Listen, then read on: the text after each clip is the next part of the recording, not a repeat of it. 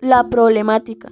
Desde hace muchos años, el transporte del barrio a la estancia no ha sido muy bueno. La carencia del servicio público del barrio ha generado que nuevas formas de transporte lleguen al barrio, pero de manera ilegal, más conocidas como el transporte pirata y motorratón. A pesar de que la estancia ha crecido bastante su número de pobladores, la cantidad de buses que entran no son suficientes para suplir la necesidad, siendo así un martirio esperar la llegada de un bus para dirigirse a su lugar de destino. Se ha tratado de hablar con los directivos de las empresas de transporte públicos del municipio de Jumbo para que miran el caso, sin respuesta alguna hasta el momento.